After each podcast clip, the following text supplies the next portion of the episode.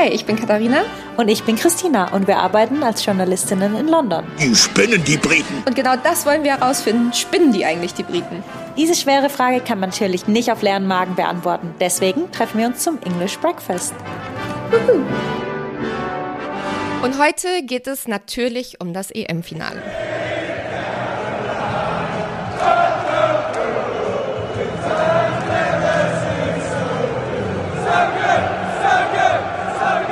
Glaube, ich habe seit 2006, wo Italien Deutschland im Halbfinale rausgehauen hat, ähm, nicht mehr so doll mitgefiebert bei einer Fußballmeisterschaft wie jetzt gerade für England. Tut mir auch sehr leid für alle aus Deutschland, die jetzt zuhören. Ähm, aber 55 Jahre ohne Titel, erstes Mal Finale in einer Europameisterschaft für die Engländer. Und ähm, es hätte einfach so schön sein können. Sie wollten es einfach so sehr und deswegen wollte ich auch gerne, dass es nach Hause kommt.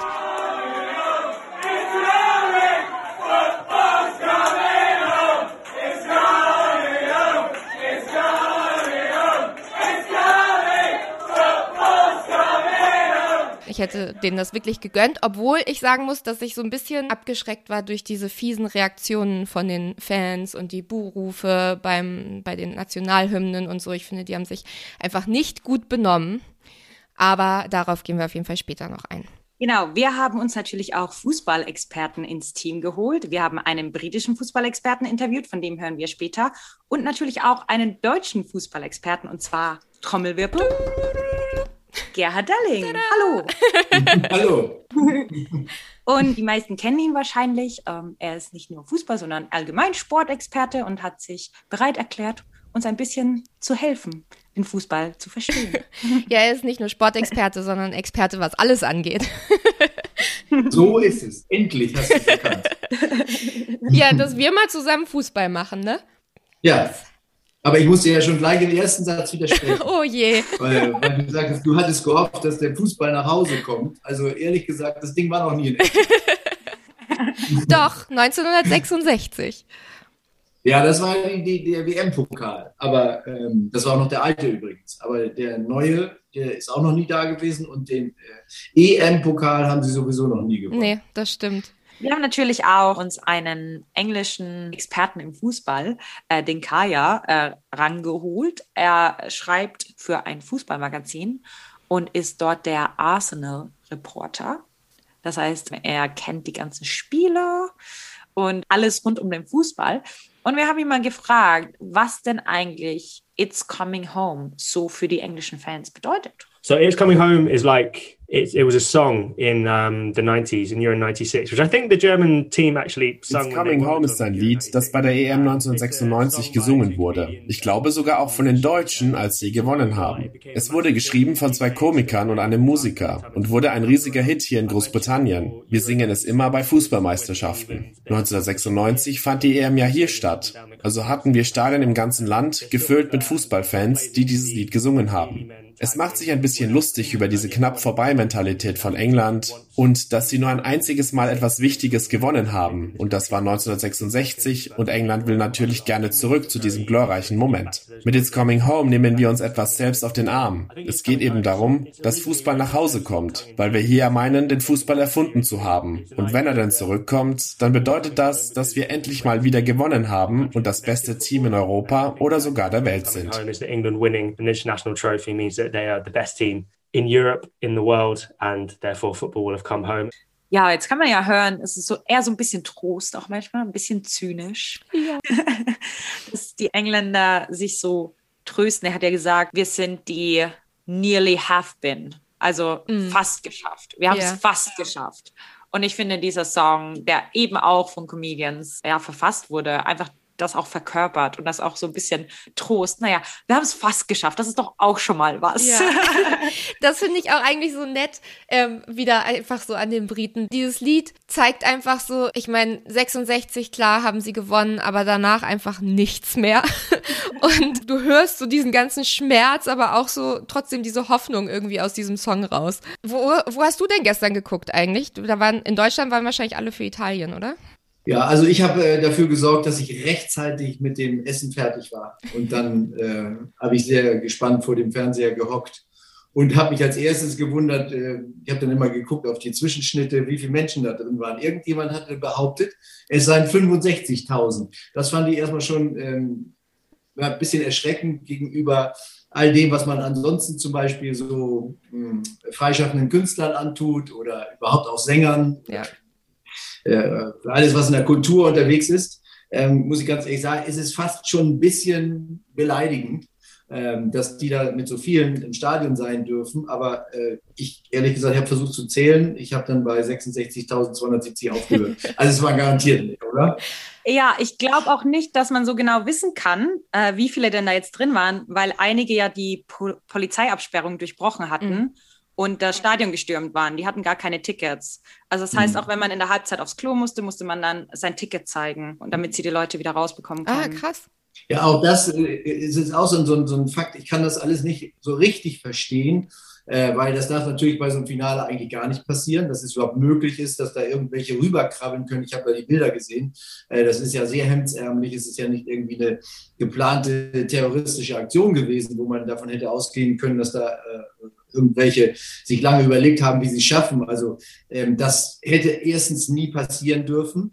Und ähm, ich muss auch sagen, so für Folgeveranstaltungen finde ich das auch schwierig. Aber was ich äh, ganz problematisch während der ganzen Europameisterschaft fand, hier gab es vorher Diskussionen auch mit ähm, Experten, Virologen beispielsweise, die gesagt haben, sie finden es eigentlich gut, dass jetzt mal wieder Zuschauer ins Stadion dürfen, mhm. unter der Maßgabe, dass man daraus Erkenntnisse, neue Erkenntnisse gewinnen kann.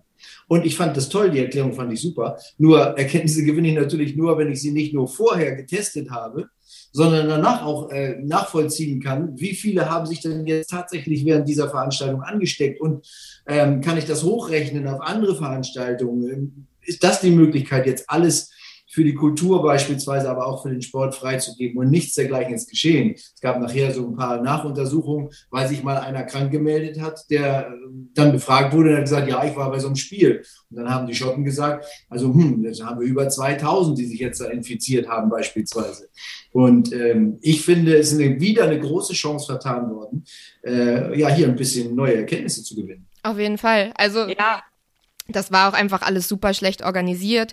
Ähm, und die FA, die guckt ja jetzt auch, was da denn da tatsächlich schiefgegangen ist mit denen, die da die Barrikaden gestürmt haben. Und das kann ja jetzt wirklich sein, Großbritannien und Irland bewerben sich ja zusammen für die WM, glaube ich, ne, 2030.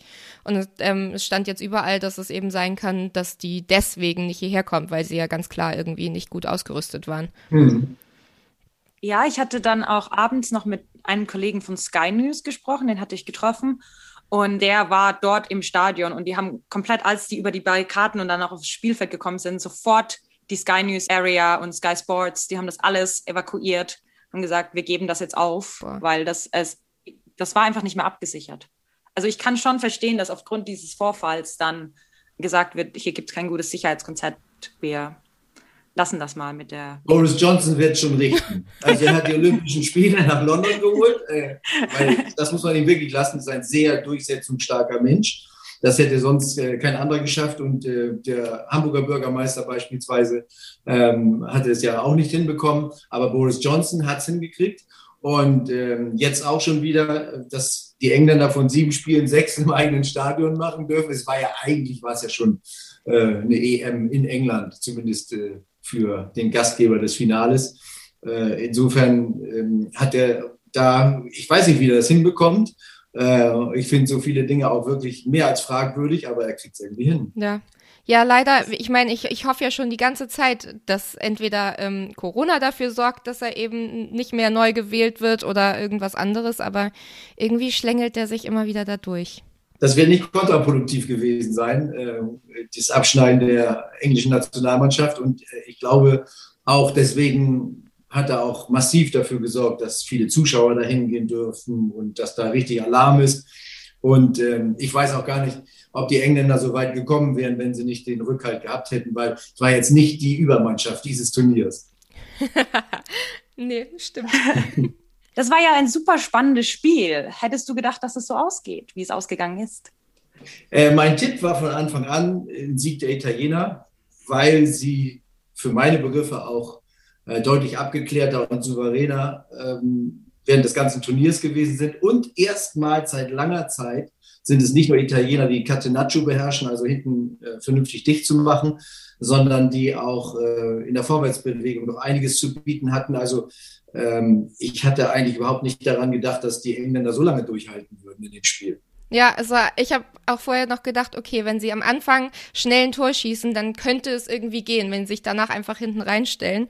Aber der, also das Tor, was dann reingegangen ist von den Italienern, das weiß ich auch nicht, wie er das hätte halten sollen, oder? Naja, der Druck wurde ja immer größer. Also ich glaube, wenn das nicht gefallen wäre, hätten die noch mal mehr auf eine Karte gesetzt, was gefährlich ist. Aber also machen wir uns nichts vor. Ich, ich denke, fußballerisch gibt es gar, keine, gar kein Vertun. Hat die bessere Mannschaft am Ende sich durchgesetzt. Ah, leider. ähm, ich weiß noch, es gibt ja von mir dieses Foto ähm, 1996 bei der EM hier in London. Da waren wir ja alle zusammen hier. Und da gibt es ein Foto von mir, da stehe ich vor ganz vielen Fußballfans, die sind im Rücken. Und ich weiß, wusste nicht, dass sie da stehen, aber Mama hat mich irgendwie fotografiert. Hast du sie wieder getroffen? Wahrscheinlich. ich habe alle, alle, sie alle wieder getroffen gestern. Aber da warst du ja hier und da hat ja Gareth Southgate den entscheidenden Elfmeter verschossen gegen Deutschland. Mhm. Meinst du, dass er deswegen das nochmal mehr wollte und nochmal sein Team anders gepusht hat? Ja, also ich glaube sowieso, der, dass der jetzt der so eine kleine ähm, Deutschland-Neurose hat. Ne? Also gerade seine Interviews nach äh, dem Sieg gegen die deutsche Nationalmannschaft bei dieser EM, wo er dann also auch wieder so einen Nazi-Vergleich mit rausgeholt hat und dass das im Hinterkopf eine Rolle gespielt hätte, für ihn sowieso, äh, aber auch für seine Spieler. Hm, und dann glaube ich noch so diese, dieses Erlebnis, ich meine, das wird er nie wieder los. Ja. Äh, damit muss man aber auch dann leben können. Das müssen auch die, die jetzt verschossen haben.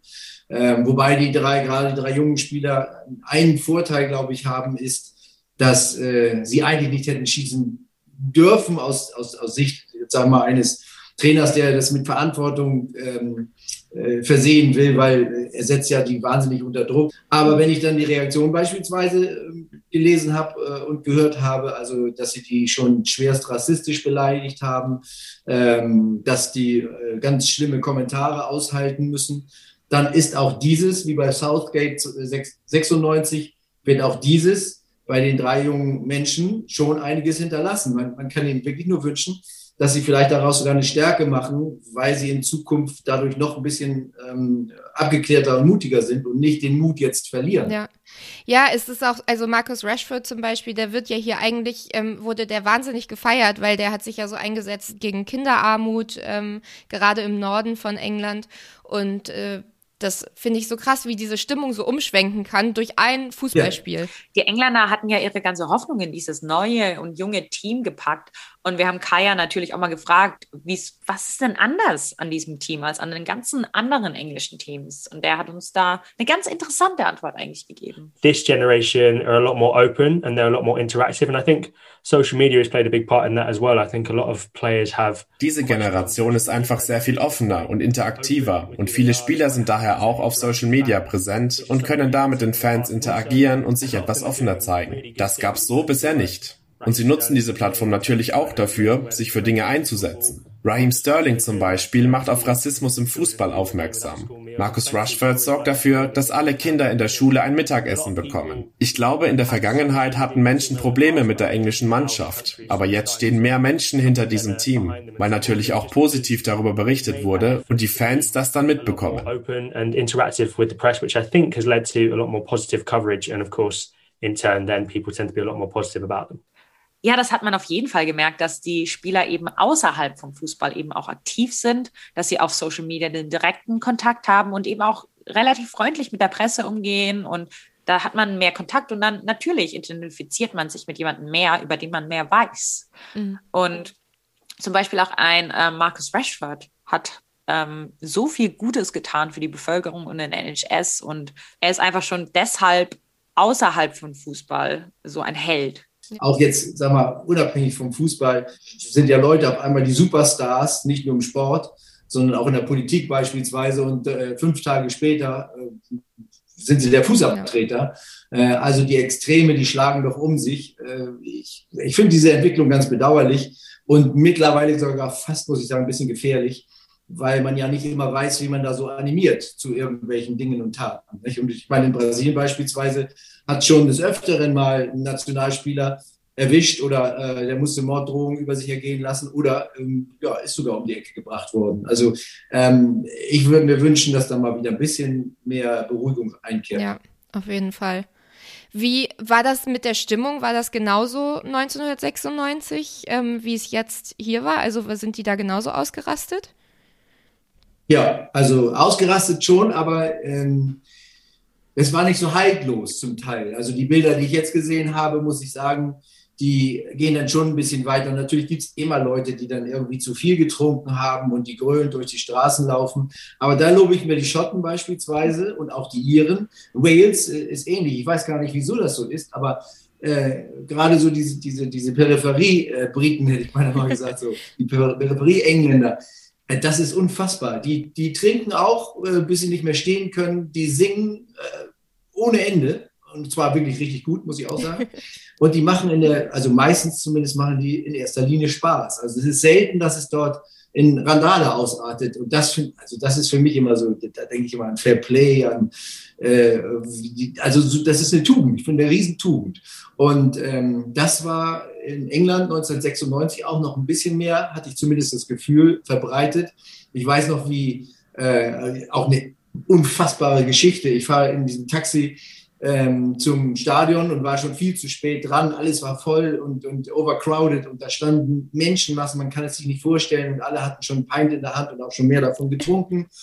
Und äh, das waren aber ganz natürlich in erster Linie, äh, in der Majorität waren das Engländer, aber zum Teil eben auch deutsche Fans. Und die standen da miteinander und prosteten sich zu und eine tolle Atmosphäre. Und ich schaue aus dem Fenster äh, in diesem Taxi sitzen, während der noch fuhr, musste aber langsam schon fahren, weil so viele Menschen da waren und gucke in zwei Augenpaare und denke, die kenne ich doch und diese beiden Augenpaare gucken mich auch an. Und das war einer meiner besten Freunde, äh, den kennst du auch, Raimund Matzen, äh, der zu dem Spiel extra hingefahren Echt? ist.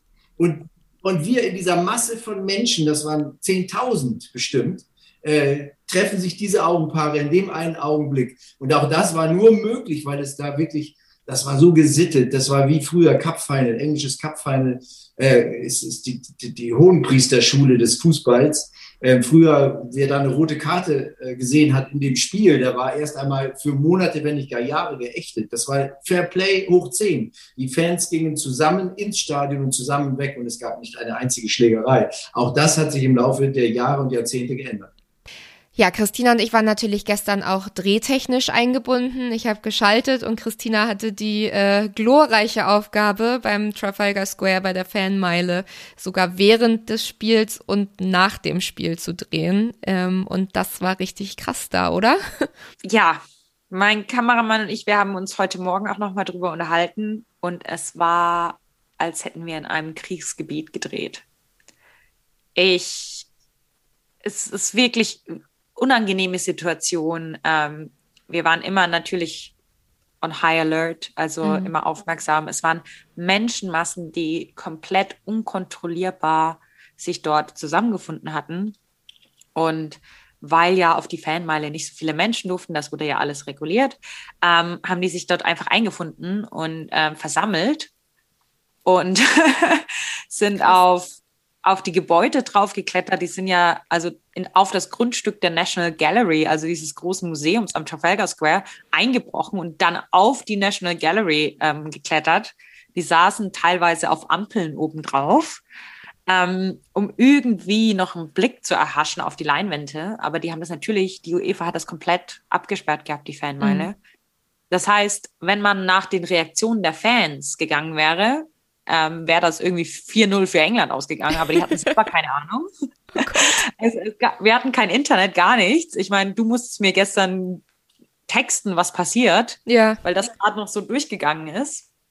Ähm, und das Problem war aber einfach auch, dass englische Fußballfans halt im Allgemeinen schon immer unglaublich betrunken sind, sehr aggressiv werden.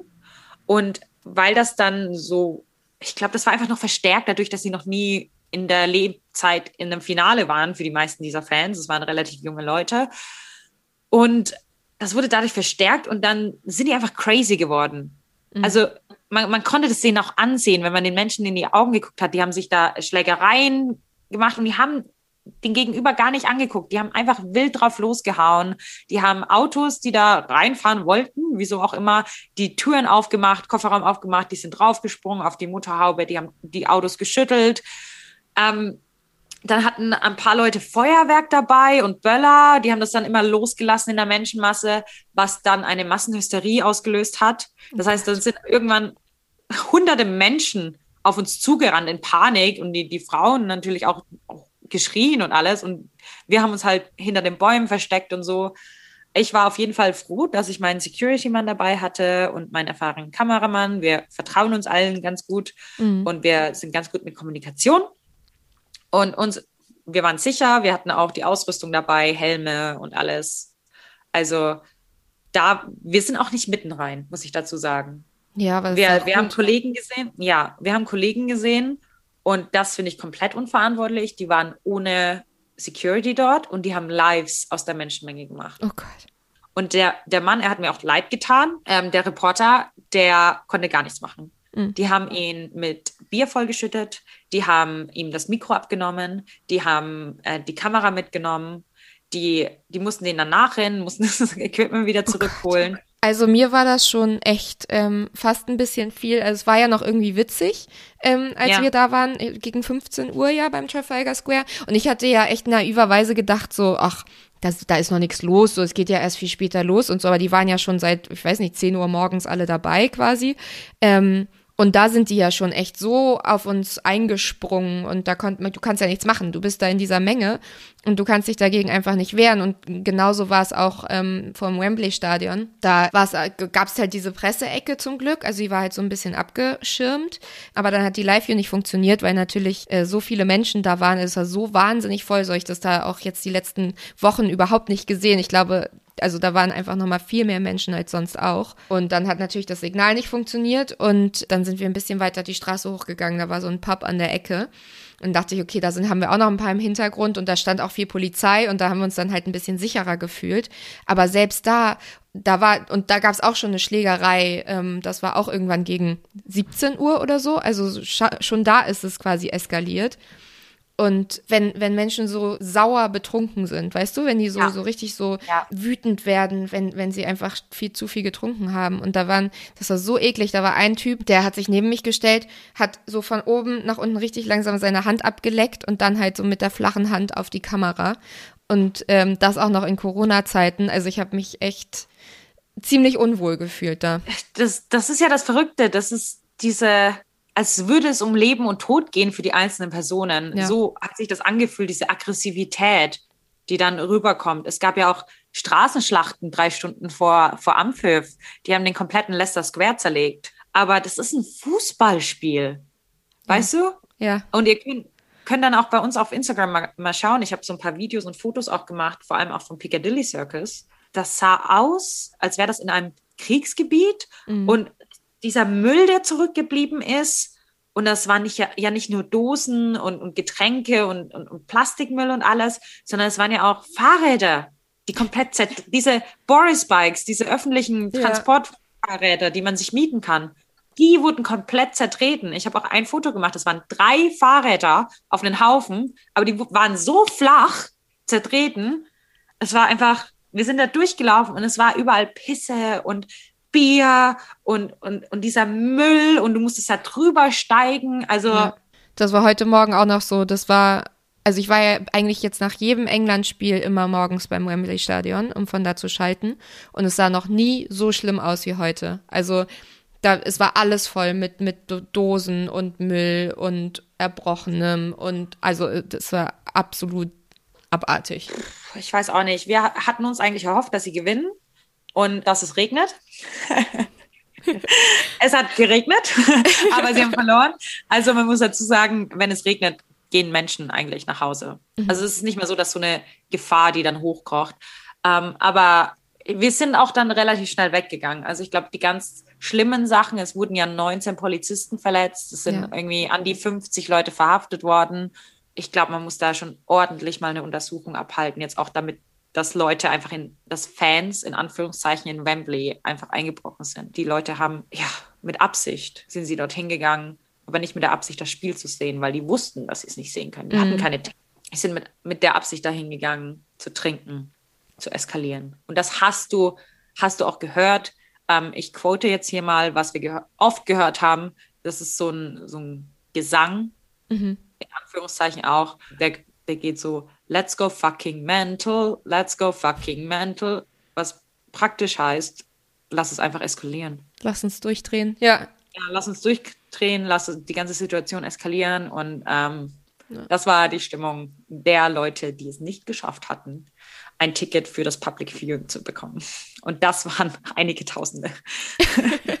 ich ich verstehe nicht, ähm, was das ist an den englischen Fußballfans. Ich habe auch auf dem, auf dem Nachhauseweg im Radio ähm, so ein ähm, Talkradio, also man, man ruft an mhm. und, und sagt seine Meinung und äh, das Thema dieser Stunde, in der ich nach Hause gefahren bin, um, um, um 1 Uhr nachts, ähm, das Thema war, wieso sind die englischen Fußballfans oder Fußballfans im Allgemeinen die schlimmsten Fans? Ja, gut, also Bier über alles, das machen alle Fans dieser Welt, habe ich zumindest festgestellt. Es, äh, ich habe schon einige äh, Kleidungsstücke in die Reinigung geben müssen nach Veranstaltungen äh, wo wir nur in Tribünennähe gestanden haben, ist ja auch kurios. Also, ähm, dass manche Nationen haben überhaupt gar nicht so große Speerwerfer oder Diskuswerfer, aber Bierwerfer haben sie alle und die kommen auch sehr weit. Also das ist schon außergewöhnlich. Ich glaube, das ist nicht so ganz überraschend. Ähm, dieses völlige, äh,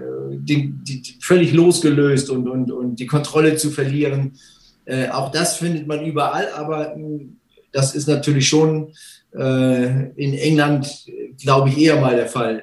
Ich weiß nicht, woran, woran es liegt, aber ähm, vielleicht trinkt man hier regelmäßiger zu viel Alkohol. Ich weiß es auch nicht. Und, und da muss man sich schnell beeilen, weil irgendwann die Pubs schließen, aber das ist ja auch eigentlich vorbei.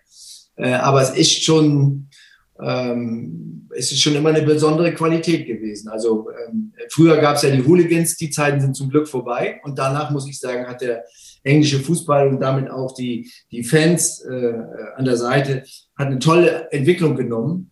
Mm, und ähm, jetzt ist es dann manchmal doch wieder arg extrem. Also ich glaube, das sind Wellenbewegungen und man muss äh, auch zusehen, dass man äh, da so überzeugend einschreitet, ähm, dass dann auch der Letzte weiß, äh, dass das einfach nicht dahin gehört. Ja, ja wenn wir schon bei, bei komischen ähm, Dingen sind, die man beim Fußball macht, dann kannst du doch jetzt einmal die Frage klären, die ich mir schon so, so lange stelle.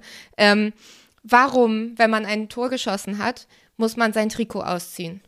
Ich, ich habe das Gefühl, das ist so, dass ähm, ich glaube, Frauen würde es jetzt nicht unbedingt einfallen, ähm, dass wenn sie sich freuen, sie sagen, ja, ich muss mir sofort alle Kleider vom Leib reißen. ähm, aber irgendwie bei Männern sowohl die Fans als auch die Spieler, wa was ist da los? Ja, also ich glaube, also erstmal erkläre ich mir das so, dass es natürlich Hitze ist, ja, die, die freigelassen werden muss. Ähm, das ist eine. Das zweite ist, sie haben natürlich, also das machen ja nur die, die wirklich guten Körperbau haben. Wobei ich habe letzt. Leider nein. Das war, war, das sogar Engländer oder sowas? Die, da habe ich gedacht, hm, also auf dem Niveau könnte man dann schon tatsächlich die Bauchmuskel reinzählen. So. Und das konnte man da nicht so richtig. Aber wenn beispielsweise ein Robert Lewandowski das macht, dann kann ich nur sagen, oder, oder auch Ronaldo beispielsweise, das ist, also das sind, glaube ich, von der Körperstatur echte Vorbilder. Also vielleicht ist es dann auch ein bisschen das. Dann muss man natürlich heute sagen, ähm, ich äh, glaube, es gibt nicht mehr sehr viele Fußballer, die keine Tattoos haben und ähm, vielleicht haben sie auch einen Vertrag. Also vielleicht müssen sie das auch zeigen. Ich warte ja immer noch auf den ersten, der da drauf dann stehen hat, irgendwie äh, eine Zigarettenmarke oder äh, Persil oder irgend sowas, also Werbung für irgendetwas macht und zeigt dann darauf. Also, Just do it. Äh, ich kann es mir nicht erklären, weil es geht ja auch so viel Zeit verloren. Man könnte ja in der Zwischenzeit schon wieder zehn Kameraden umarmen. Ja. Also hier hat man jetzt auch, wenn man so ein bisschen mit Leuten noch nicht so unbedingt gestern, aber heute gesprochen hat, nachdem das ähm, so ein bisschen verarbeitet ist, der Verlust gestern, ähm, hat man mit denen gesprochen und ähm, viele sind jetzt wieder ganz positiv. Diese ganze It's Coming Home Mentalität fängt jetzt schon langsam wieder an und so, ach, nächstes Jahr, dann machen wir es nächstes Jahr. Glaubst du, das Team ist gut genug, das nächstes Jahr zu schaffen oder wie denkst du, dass die WM ablaufen wird? Allgemein auch für Deutschland vielleicht? Also ganz ehrlich, ich glaube nicht. also ich würde sagen, auch in der Form dieser EM nahezu chancenlos. Ich, ich habe auch gestern, ähm, so sehr ich es den Engländern gewünscht hätte, vor heimischer Kulisse, aber ich habe dann irgendwann gedacht, also eine Mannschaft, die nicht mal ein Drittel des Spiels den Ball hat, Mhm. Also das wäre doch fürchterlich, wenn die Meister werden würde, äh, weil das ist nun mal irgendwie Sinn des Spiels, nicht nur die Tore zu schießen, sondern auch der Weg dahin, also mit dem Ball und irgendwie diesen Ball auch mit dem was anfangen zu können. Und ähm, da waren die Italiener ja weitaus überlegen. Also bis dahin müsste eigentlich viel passieren. Sie haben von den Voraussetzungen her tolle Talente äh, und, und, und gute Spieler und, und die Möglichkeit, da was daraus zu machen. Aber äh, allein der Anspruch, äh, dieses Spiel zu bestimmen, der müsste ja erstmal wieder ganz neu gestellt werden. Also ähm, die sind natürlich jetzt gehypt worden, weil sie so weit gekommen sind. Mein Spiel war es nicht, wobei ich sagen muss, ähm, es gab wenig Mannschaften, auch die Deutsche äh, bei weitem nicht bei dieser EM. Es gab wenige Mannschaften, äh, die wirklich einen, Fußball gespielt haben, wo man gedacht hat, ja, das ist bestimmen, das soll das Qualität dahinter, die auch andere unter Druck setzen kann, die das im Griff haben, äh, die auch so hoch ausgebildete Spieler haben. Ich, deswegen bin bis zum Schluss kann ich nicht verstehen, dass die Spanier es nicht dann irgendwie gewuppt haben, weil es war nicht die beste Europameisterschaft und äh, um auf den Ursprung zurückzukommen. Also in einem Jahr kann ich mir nicht vorstellen, dass die Engländer diesen nächsten Schritt so schnell machen und Weltmeister werden. Ich glaube es ja auch nicht. Aber die wichtigste Frage überhaupt. Spinnen die Briten? Also ich glaube nicht mehr und nicht weniger als wir. das wäre wär ja schon sehr erfrischend, finde ich. Also ich muss sagen, ich finde, sie spinnen schon ein kleines bisschen mehr, weil klar, Fußballfans sind, glaube ich, immer eine ganz besondere Sorte, aber die englischen Fußballfans, die ich jetzt erlebt habe, das ist wirklich was, das habe ich noch nirgendwo anders erlebt. Also das war einfach wirklich verrückt. Also darüber haben wir ja auch ähm, wirklich lange gesprochen, aber ich bin so hin und her gerissen, weil die Fans, die gute Fans sind, also in Anführungsstrichen, also die eben nicht total mental sind.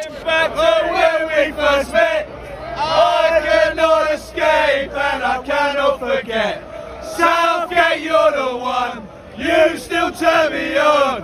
Football's coming home again denen gönne ich das so. Und für die möchte ich unbedingt, äh, dass es nach Hause kommt und dass sie das schaffen. Und die sind so voller, voller Hoffnung und voller Freude über diesen Sport. Und das finde ich richtig schön, diese Leidenschaft. Aber diese andere Seite, da, da, die spinnen einfach, also spinnen ist schon gar nicht mehr das richtige Wort. Ich, ich muss auch dazu sagen, es geht einfach gar nicht. Also ich hatte, wir hatten ja ein paar Wochen zuvor den G7-Gipfel gemacht und ich habe mich bei den Protesten bei dem G7-Gipfel sicherer gefühlt als bei einer Fußballfeier. Es ist einfach ekelhaft. Ich, mich zu, ich war zu Hause und ich habe mich ekelhaft gefühlt. Mhm. Jetzt auch mit dem rassistischen Missbrauch jetzt am Ende von den Spielern, mhm. dass es einfach ekelhaft ist, dass es nicht ja. sein kann, dass man jemanden erst nur so hoch lobt, wenn man gewinnt, aber dann sobald man verliert, wird man so eklig. Also ja, du hast immer so ein paar ähm, Idioten, so ein paar in Anführungszeichen Hooligans, auch wenn die nicht mehr so organisiert sind, aber du hast dann die breite Masse, die auch von so ein paar Tabloids sehr, sehr stark unterstützt wird, die dann diesen Rassismus einfach weiter verbreitet und das salonfähig macht. Man hat ja das gesehen, es fing ja an mit, ähm, die englische Mannschaft hat sich ja immer hin, hingekniet in Unterstützung für die Black Lives Matter Bewegung und dadurch wurde, da wurde ganz, ganz viel geboot von Fans, von den eigenen Fans. Ja. Und ähm, keiner der Politiker hat gesagt, hört mal auf zu buhen. Die haben gemeint, ja, ihr könnt weiter buhen, das ist Ausdruck eurer Meinung. Und jetzt sagen sie, ach nee, nee, Rassismus geht gar nicht. Also diese Zweischneidigkeit, weißt ja. du? Ja, ich meine, Pretty Patel war ja da wirklich ganz vorne mit dabei, ne? Also die Innenministerin, die ja direkt auf diese Buhrufe beim Hinknien dann angesprochen wurde und dann gesagt hat, nee, also sie wird das jetzt nicht verurteilen, ähm, wenn die das machen wollen, dann sollen die das auch machen. Das ist ja deren Problem sozusagen. Ähm, und jetzt dann natürlich gleich dann, nachdem es diese rassistischen Anfeindungen gab gegen Sancho und gegen Rashford und gegen Saka, die eben diese Elfmeter verschossen haben, da hat sie ja dann ähm, gesagt, ja, also sie verurteilt das total und ist da wirklich total stark reingegangen. In dem Moment, wo eben klar war, dass die Bevölkerung oder zumindest ein Großteil der Bevölkerung findet, dass das wirklich überhaupt nicht geht. Auch Boris Johnson übrigens genauso. Er ist dann nicht besser. Und dann auf der anderen Seite sind die Tabloids, die das immer wieder so weiter verbreiten. Mit den Tabloids, das war bei Raheem Sterling ganz schlimm. Äh, vor der EM war der Fokus hauptsächlich darauf, oh, er hat so viele Tattoos, ähm, oh, er hat seiner Mutter ein Haus gekauft, oh Gott, wie verschwenderisch geht er mit, mit seinem Geld bitte um. Ähm, er kommt aus so einer ganz schlimmen Gegend, wollen wir so jemanden, der England repräsentiert. Mhm. Und ähm, dann, als er die Tore geschossen hat, war er der Held plötzlich. Ja. Jetzt ist er wieder mit dran schuld, dass England hier verloren hat.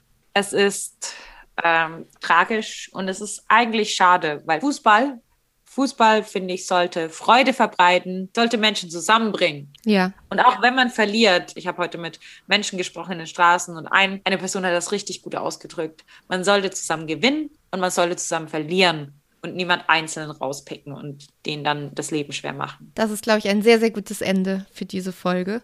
Wenn ihr mehr Bilder zum Beispiel sehen wollt von äh, den in Anführungszeichen Feierlichkeiten, schaut gerne bei uns auf Instagram vorbei unter English Breakfast der Podcast. Und ihr könnt uns natürlich auch wie immer eine E-Mail schreiben unter englishbreakfast.podcast at gmail.com.